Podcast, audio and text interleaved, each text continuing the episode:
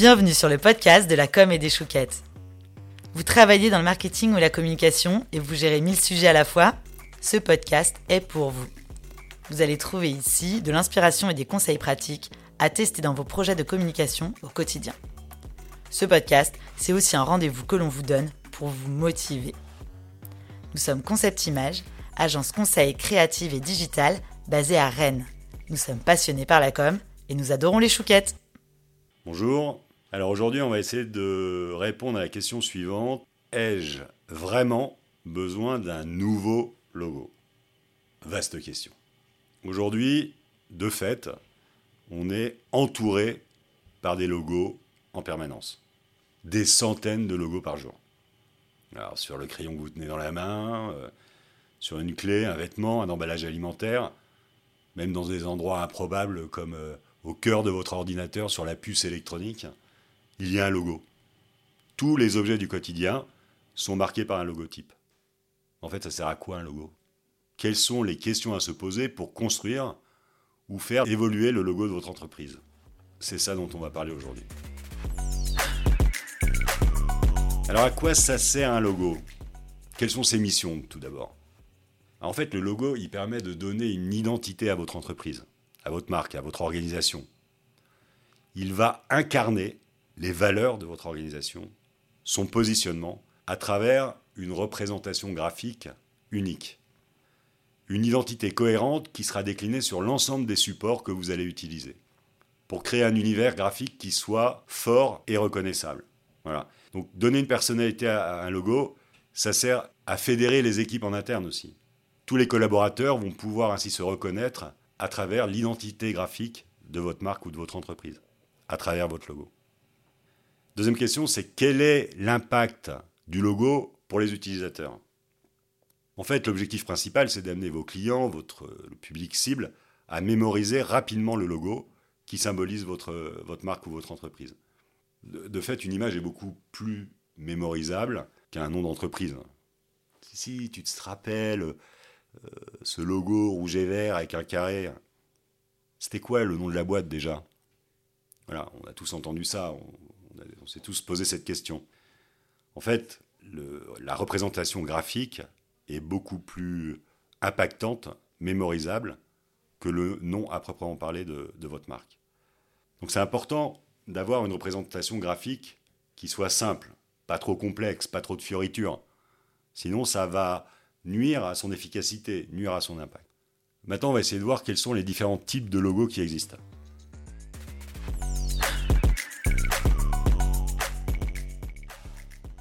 En fait, il existe quatre types de logos. Le premier, c'est le logo typographique, en fait, qui ne contient qu'une typographie, une police de caractère, une façon d'écrire le nom de l'entreprise. Alors, évidemment, on peut rajouter des petits signes distinctifs, euh, des petits détails graphiques, un signe, des traits, etc. Mais pour ce type de logo, en fait, l'enjeu, évidemment, ça va être de choisir une typographie qui soit, euh, comment dire, euh, euh, différenciante, impactante, et avec des couleurs aussi qui vont permettre de le différencier. C'est ça qui va apporter de, de l'identité à votre marque. Alors on peut citer des exemples de logos typographiques comme Coca-Cola, FedEx, Kellogg's. Voilà. Donc vous voyez, vous pouvez les, visualiser euh, mentalement. Euh, vous voyez le logo de, ces entreprises. Et qui ne sont basés, encore une fois, que sur la façon d'écrire le nom de l'entreprise. Deuxième type de logo, c'est des logos illustratifs ou symboliques. Alors, généralement, c'est utilisé par des entreprises qui sont quand même déjà bien implantées, euh, qui sont bien connues, euh, et qui finalement peuvent se passer euh, du nom de la marque et où juste le symbole permet de les représenter.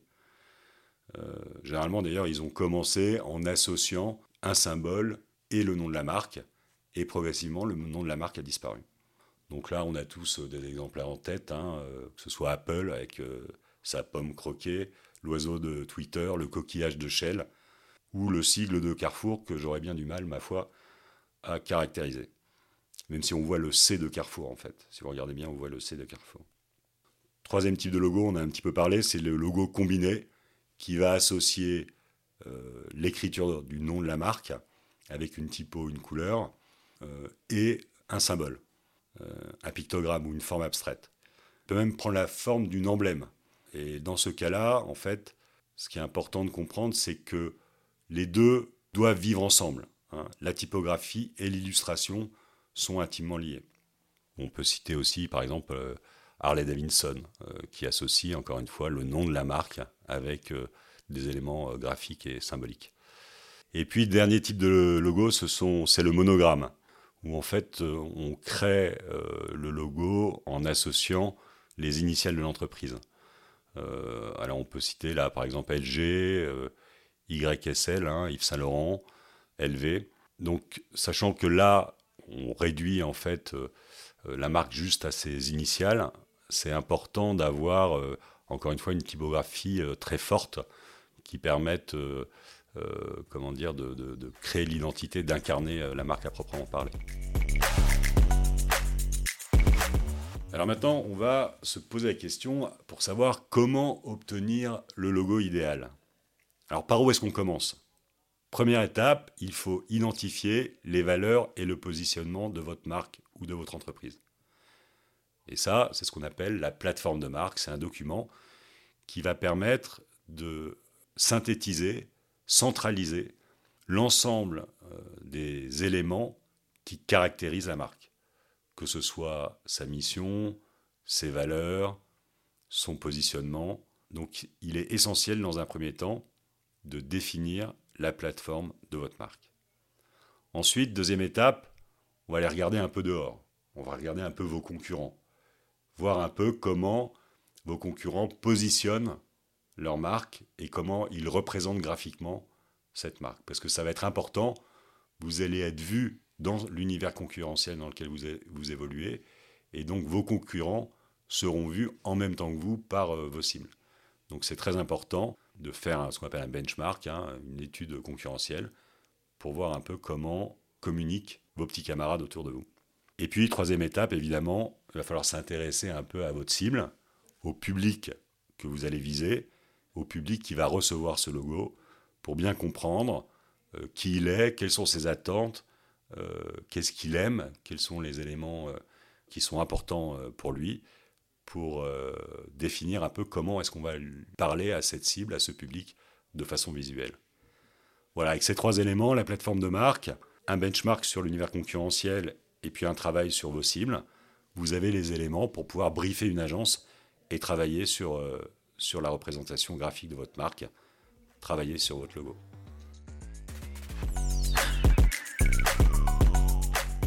Alors, Maintenant qu'on a vu vite fait la, méthodologie, on va essayer d'identifier un peu les pièges principaux à éviter.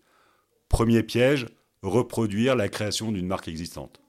Bon, évidemment, on peut s'inspirer de l'univers d'autres marques, mais attention à ne pas copier le design, évidemment, d'une marque existante, euh, puisqu'il est essentiel que vous puissiez vous différencier d'une part, et puis euh, d'autre part, vous pouvez aussi euh, vous mettre en risque sur le plan juridique. Hein. Donc, ne pas reproduire une création existante.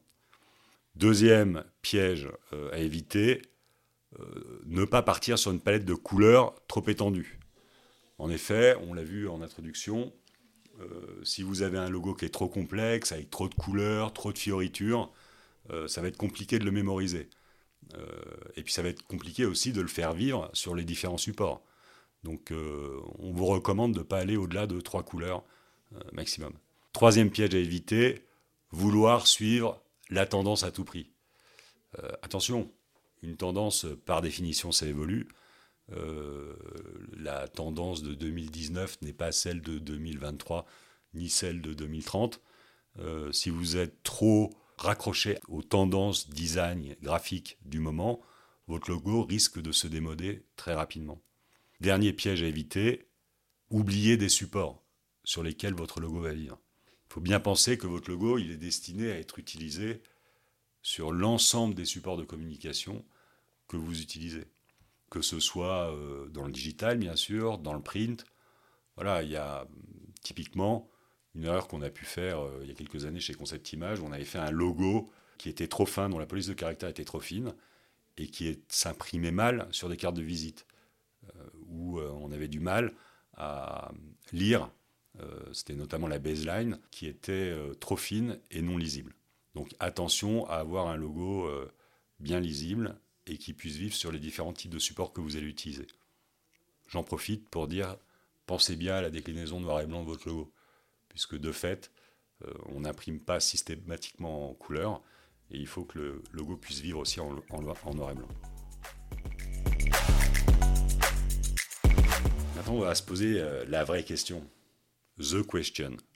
Est-ce que je dois faire évoluer mon logo ou est-ce que je dois le refondre? Ah Un logo, ça vieillit, hein. c'est sûr. On a parlé des tendances euh, du design, les grandes tendances graphiques. Euh, encore une fois, euh, voilà, il y a 10 ans, 20 ans, c'est pas les mêmes que celles d'aujourd'hui ou pour dans 10 ans ou 20 ans. Donc un logo, ça peut vieillir, ça peut prendre des rides. premier élément. Deuxième élément, votre entreprise évolue aussi. Votre offre de service ou votre offre de produit, votre positionnement, la taille de l'entreprise. Euh, et comme le logo doit refléter, incarner, représenter graphiquement l'ADN de votre entreprise, ce qu'est votre entreprise, bah, si votre logo bouge pas et que votre boîte euh, évolue, eh ben, un écart peut être amené à, se créer. Pour autant, attention, il ne s'agit pas de faire bouger son logo tous les quatre matins.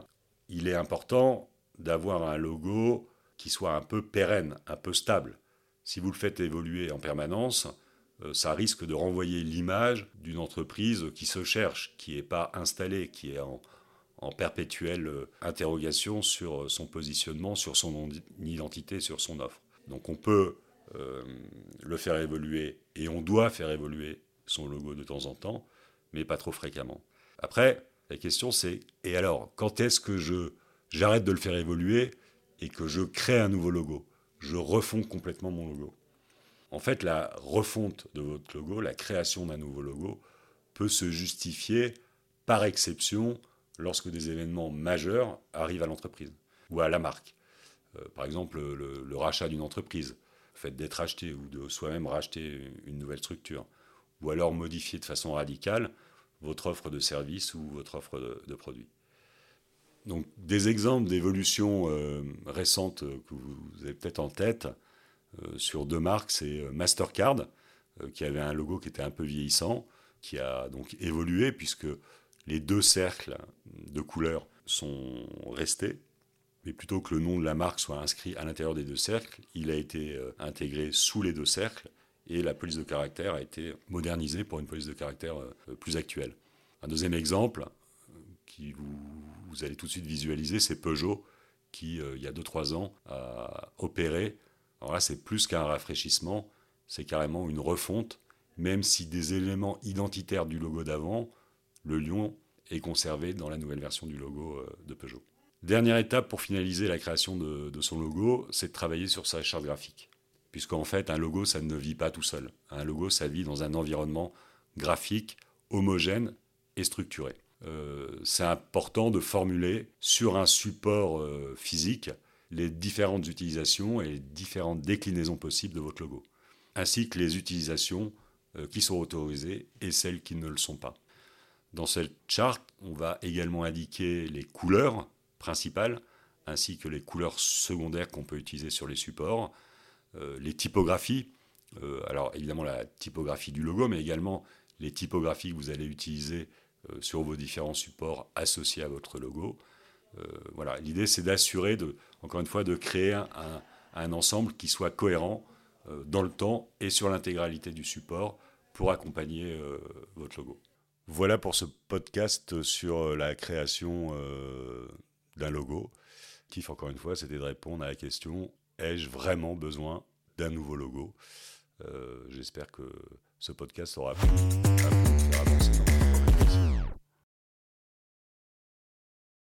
Le podcast de la com et des chouquettes est produit par l'agence Concept Image. Si comme nous, vous êtes fan de communication et de chouquettes, enregistrez ce podcast dans vos favoris et mettez-lui des étoiles sur votre plateforme d'écoute. Et pour assurer votre prochaine pause chouquette, inscrivez-vous à la newsletter Concept Image sur notre site www.concept-image.fr. Vous serez alerté à la sortie de chaque épisode et serez invité en prime à nos webinaires mensuels de la com et des chouquettes. Enfin, pour votre prochain projet de communication, appelez-nous, ça nous fera trop plaisir. À bientôt!